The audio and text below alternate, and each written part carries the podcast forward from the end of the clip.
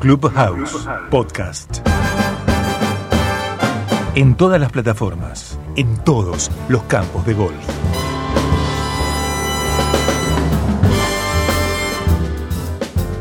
Bueno, Cris, eh, eh, a ver, hay tantos temas para hablar, pero veníamos hablando de uno interesante. eh, y le recordamos a la gente, digamos, que, que busquen en Spotify todos los episodios que tenemos con hablando de reglas de golf. Y hay un tema que hablamos hace en el episodio anterior que tiene que ver con el bunker, ¿no?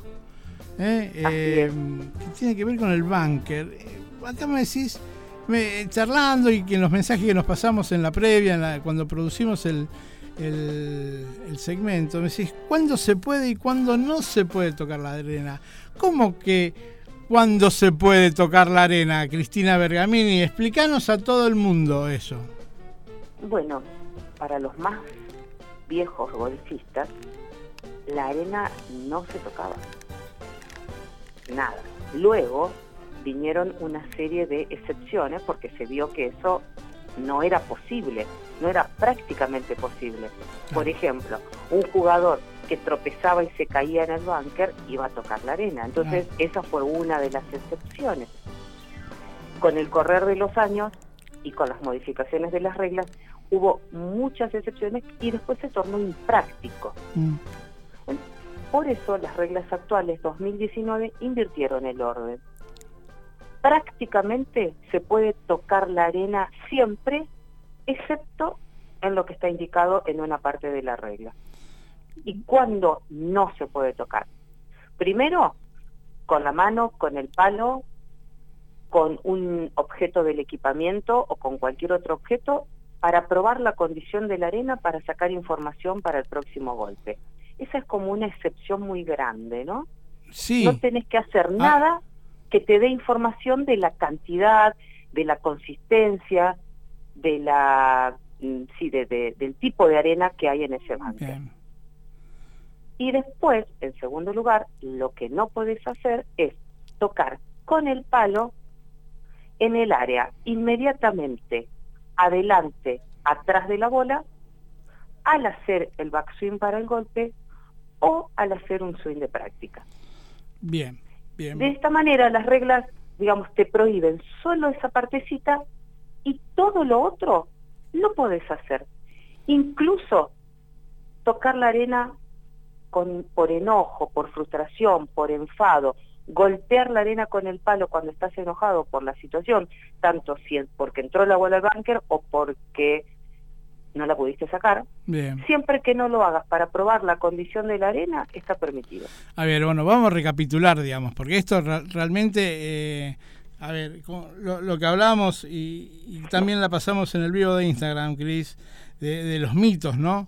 Es decir, eh, vamos a recapitular. Si yo no pruebo la condición de la arena, yo puedo tocar la arena. Claro.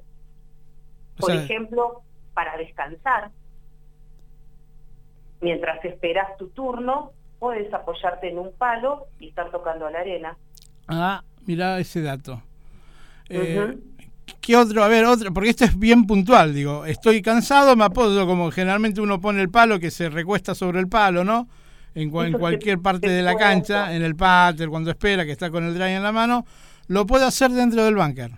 Lo podés hacer. También esto que te mencionaba antes, que es, más allá de que no es una actitud deseable desde el punto de vista de la conducta esperada del jugador, golpear, digamos, con, por frustración o por enfado la arena, eh, no está penalizado desde el punto de vista de la regla esta de Banker, ¿no? que es la regla 12. Bien. Después hay muchas circunstancias donde vos tocas la arena. Esto que mencionábamos de cuando te caes o querés evitar una caída, cuando marcas una bola porque, por ejemplo, interfiere y la levantás, y Bien. luego al reponerla, lógicamente tocas la arena. Bien. Y, y en general los jugadores creen que la arena no se toca. De hecho, yo sigo viendo jugadores que entran al banque y el palo alejado de la arena o apoyado en el pie. ¿Viste que esa es la actitud de todos? Apoyado sobre el zapato para que no toque la arena. Bien, entonces, digo, eh, a ver, pego, pego un tiro del bunker, no la saco y me enojo y le pego a la arena, ¿eh? y le pego a la, a- a la arena con el palo. Eso no es multa. No es penalización. No es penalización. Bien, perfecto. Perfecto, vamos bien. Eh, lo que sí se mantiene esta cosa que cuando hago el swing de práctica o cuando eh, levanto el palo para pegar, toco la arena, ahí sí hay, penalidad. Claro. Eh, o sea, eso, eso es lo de siempre. Eso es lo de siempre.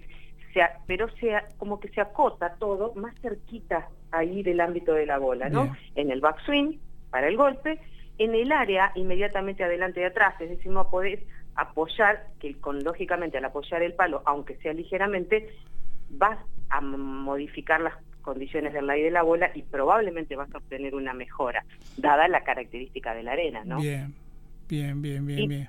Y el famoso swing de práctica, o sea, muchas personas dicen, pero se puede hacer un swing de práctica en la arena.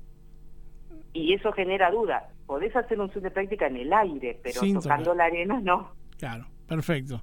Digo, ¿cuál es, eh, digo, lo que hacemos por lo general es con los pies, ¿no? tratar de afirmarnos. ¿Ahí hay algún, eh, alguna mirada especial sobre eso, Cris? Digo, porque uno puede bailar un malambo, ¿no? Con, los pies para afirmarse y empezar a, a, mover los talones de un lado para el otro. Digo, ahí, digo, dice algo al respecto, ¿eh? porque uno ha visto eh, creo que todos vemos. Algunos, viste, parece que están bailando un malambo, no sé qué es lo que quieren lograr. Eh, eso, ¿Se dice algo de eso puntualmente o no? Sí, por supuesto, porque por un lado es un derecho. El jugador tiene derecho a hundir los pies para tener un stand firme. Eso que vemos que los jugadores hacen naturalmente en la arena, esa especie de zigzag, ¿no? Para, para tomar para llegar a tener los pies colocados de manera firme es algo que es un derecho y está permitido en la regla.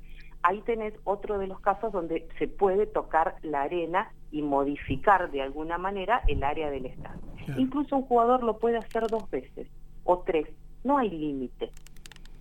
Pero, por ejemplo, porque entra el banker con un palo y quiere hacer un determinado golpe, luego se arrepiente, sale del banker, busca otro palo, vuelve y toma de nuevo el stand. Bien. Entre, aclaremos esto, entre una y otra salida no debería alisar lo que ya movió de arena. Porque eso, las condiciones, si están empeoradas, no las puede modificar el jugador. Pero ¿cuál es el límite? Que creo que es a donde va tu pregunta. Claro. El límite es que sea razonable lo que está haciendo para justamente obtener un stance firme. ¿Dónde se transforma en irrazonable? Por ejemplo, si el jugador está cavando excesivamente con los pies para obtener un stance nivelado. Ah, bien. te imaginarás en un, digamos, en una, en un lateral del bunker donde no tiene el jugador los dos pies al mismo nivel. No puede, con el pie que está más alto, derribar esa pared de arena para llegar a tener un stance claro más parejo. Sí, vas, vas, bajando la montañita para que, la pelota te queda casi a la altura de los pies. ¿Eh? Eso no. Eso no. Eso no. Eso no se puede hacer. Eso no es parte del derecho que tiene el jugador de hundir firmemente los pies en el para adoptar un stance firme. Perfecto. Bien, bien clarísimo, digo, pero está bueno refrescar estos conceptos porque no, no son cotidianos, eh, digo, Cris, eh, coincidís con esto, digamos, no son algo que, que, aparezca claramente, ¿eh? probablemente suceda, probablemente Muchos jugadores lo hacen naturalmente. Por eso. Y desconocen el límite. Quizás el límite aparezca la vez que, no sé, quizás jueguen un match o o, vean a otro jugador hacerlo excesivamente y quizás le llame la atención. El golfista normal, no creas, ¿eh? no, eh, el que entiende el concepto de las reglas se sorprende con algo de esto. Claro. Claro, claro, clarísimo. o sea, que, entre paréntesis, un día tenemos que hablar de un concepto que, que tanto vos como Hugo hablan habitualmente, que es este concepto nuevo que aportó, la, que aportó, o que al menos lo que yo creo que aportó, a lo mejor venía de antes, eh, que es el tema de la razonabilidad, de la que hablan todo el tiempo, ¿no? Eh, para mí, para mí es un paradigma nuevo, digo, personalmente. A lo mejor no lo es, pero no, no, no, no sé si. No sé si en las reglas anteriores existía una palabra en reemplazo o eh, que estaba en el lugar de esta. Tenés razón que aparece varias veces en las reglas nuevas, pero lógicamente es un adjetivo de algo. Claro. ¿No? Entonces, normalmente va eh, al lado de acciones. Bien. Acciones razonables, pero para algo. Sí, quizás podemos rastrear en todos los lugares donde aparece en el libro de reglas y hablar sobre eso. Pero no sé si te acuerdas, hablamos de acciones razonables en el micro pasado, cuando dijimos que un jugador puede sacar, por ejemplo, impedimentos sueltos y obstrucciones movibles alrededor de la bola y no hay penalización por mover arena siempre que la forma de retirarlo sea razonable. Y hablábamos de la piña, ¿te acordás? Si ah. podés sacar la piña directamente hacia arriba, moviendo la menor cantidad de arena posible, no es lo mismo que tomar un palo, arrastrar la piña y barrer toda la arena que está atrás de la bola. Y dejar un surco o alisar y que, cambie claramente. Y eso, bueno, tiene que ver con el tema de los alivios permitidos y no permitidos, ¿no? ¿Cómo es eso? Claro. ¿Te acordás que también mencionamos que, qué significa la palabra alivio? Alivio significa cuando hay una excepción a ese famoso principio de las reglas que es jugar la bola como reposa y el campo como lo encuentra. Porque si aplicaríamos este principio del golf a rajatabla, el jugador no podría tocar nunca la bola ni nada que la rodea.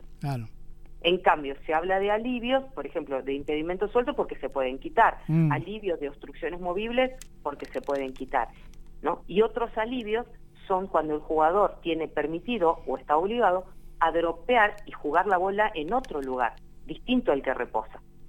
Eso también entra en juego en el bunker. Los alivios pueden estar dentro de un bunker por las condiciones anormales del campo. Esto es algo tan habitual que yo lo estoy diciendo con palabras difíciles, pero estoy hablando del agua temporal, del terreno reparación, del agujero de animal y de la obstrucción inamovible. Si un jugador le queda la bola cerca del desagüe del bunker, que está hecho con un caño, y al, al aire de la bola o al área del estanzo del swing le interfiere ese caño, el jugador tiene alivio libre si lo hace dentro del bunker. Y si desea hacerlo afuera, va a tener un golpe de penalización. Bien. No como un castigo, no como una multa, como hablamos en otras charlas, sino como un ajuste al resultado, porque se le está dando la posibilidad de jugar fuera del bunker. Claro. Exacto. Pero digo, eh, si yo no tengo alivio, esto está claro, ¿no? Digo, si yo no tengo alivio dentro del mismo eh, del mismo bunker, porque digamos, para donde tengo que dropear, o me acerco al hoyo, o me voy del bunker, digo, imagino una situación así, eh, digo, automáticamente o, jugás de donde estás con el riesgo de incluso hasta de lastimarte si querés, porque digo, a lo mejor hay un caño, puede haber algo que, te moleste, o si no, como bien vos decís, salís del búnker con un golpe de, penalización. Claro, fíjate vos que acá las reglas donde tienen una vuelta de tuerca con las nuevas, porque el alivio por bola injugable dentro del búnker es con un golpe de penalización, mm. y fuera del búnker es con dos. un golpe por injugable y otro por jugar fuera del búnker.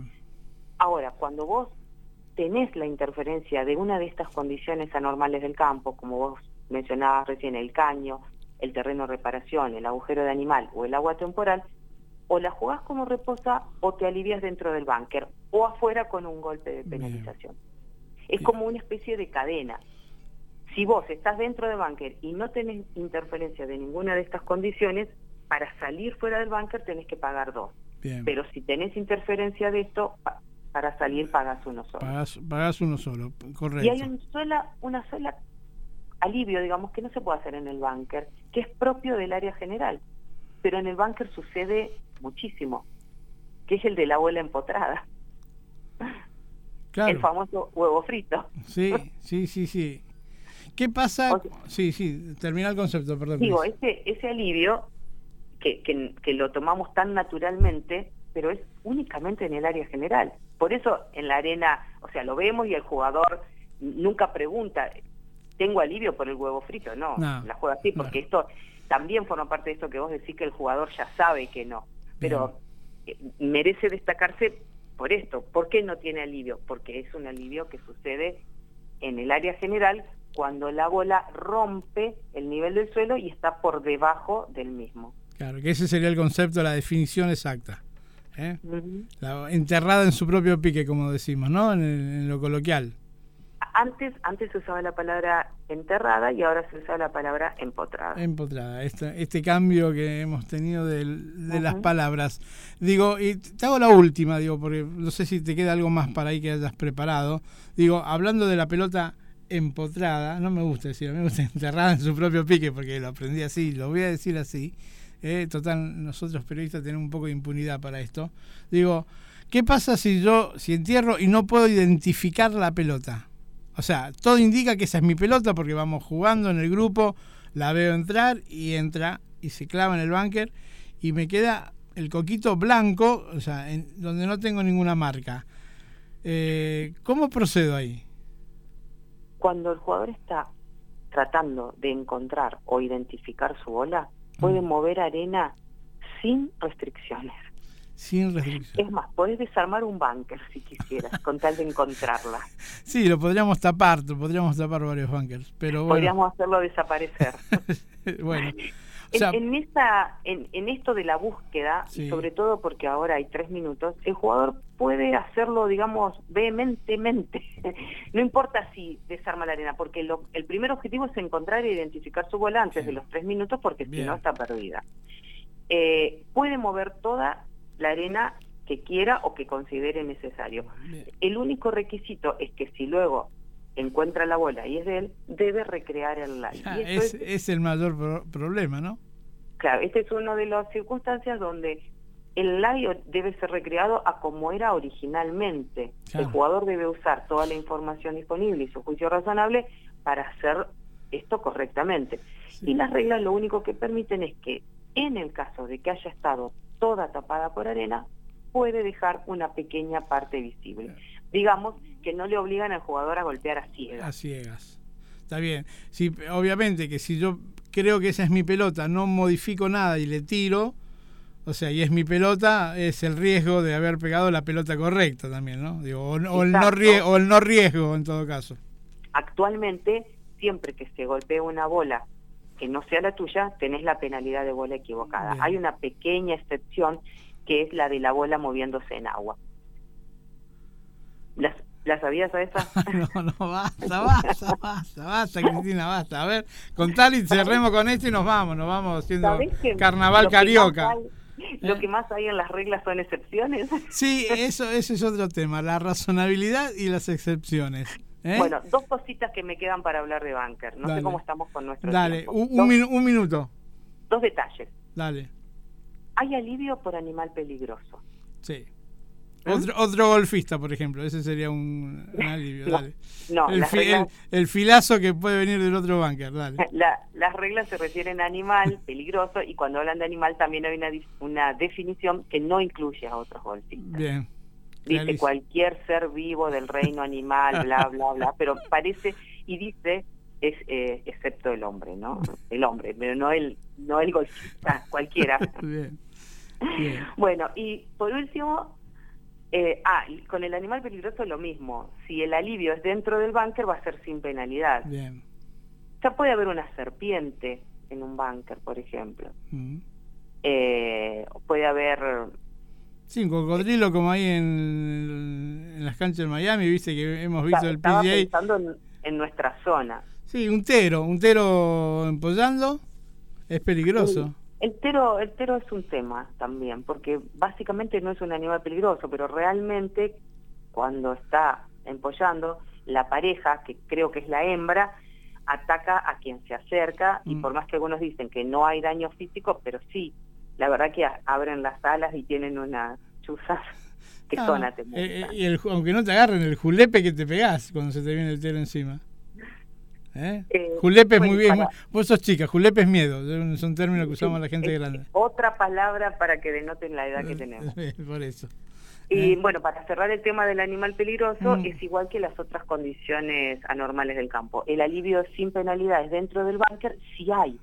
O sea, si el jugador encuentra un punto dentro del búnker sin acercarse al hoyo, donde el animal no sea peligroso, desde ese punto tiene un palo para golpear la bola. Ahora, si no tiene este lugar, o bien prefiere hacerlo afuera, va fuera del búnker con solo un golpe de penalización. Y acá el alivio es distinto, es en línea hacia atrás. Bien, o sea que puedo volver todo lo que quiero. Ah, en línea hacia el punto donde estaba la bola, la bandera, y hacia atrás fuera del búnker. Normalmente sabemos que el jugador va a elegir un lugar cercano, en la mayoría de los casos. Depende de donde esté la bandera también, por ahí. Sí. Eh, bueno, sí, qué sé yo. y la última curiosidad, la última, la debo decir, eh, antes se decía, ¿te acordás que antes los bunkers formaban parte de la definición de hazard? Sí. O sea, hazard era el bunker o el hazard de agua. Mm. Esto desapareció. Pero incluso en la regla que hablaba de los hazard decía que el jugador no debía probar la condición del hazard o hazard similar. Mm. Esto cuando se refería tanto al hazard de agua como al bunker. Vos sabés que en las reglas esta frase desapareció. A ver si te das cuenta este detalle que te quiero contar. Desapareció que el jugador no puede probar la condición del hazard o hazard similar. ¿Te das cuenta que un jugador con una bola en un bunker podría ir a hacer swings de práctica y probar la condición de la arena de otro bunker? Ah. Pero entonces no lo puede hacer. ¿O sí? Ah, se puede. Ah, se puede. Se puede. Sí puede. Obviamente jugador, ¿cuál es la limitación que tiene? Un hoyo que ya jugó. Un hoyo que ya no, jugó. La, no, la demora irrazonable. O sea, ah, si es tu turno de juego, los 40 segundos cuentan y el, los 40 segundos incluyen todo, sacar el palo, limpiar, entrar al bunker y jugar. Está bien. Y vas a estar en otro bunker haciendo swings de práctica, probablemente incurras en alguna penalidad por esta demora irrazonable. Por la demora. Sí, pero, no, me gusta eso, no, no estoy muy contento con no, eso. No fue bien recibido realmente, pero lo menciono porque en el caso de que veamos a un jugador haciendo eso, no tiene penalización. Mira vos. Bueno, Cris, clarísimo todo como siempre, nos enseñás, aprendemos. Así que bueno, beso grande, Cris. Nos estamos viendo este fin de semana, supongo. Otro beso para vos y nos vemos muy pronto. Dale. Pasó Cristina Bergamini en el micro de reglas, en este segmento encantador que tenemos con Cristina y con Hugo, donde nos enseñan a hablar de reglas acá en Clubhouse, el golf en un solo lugar.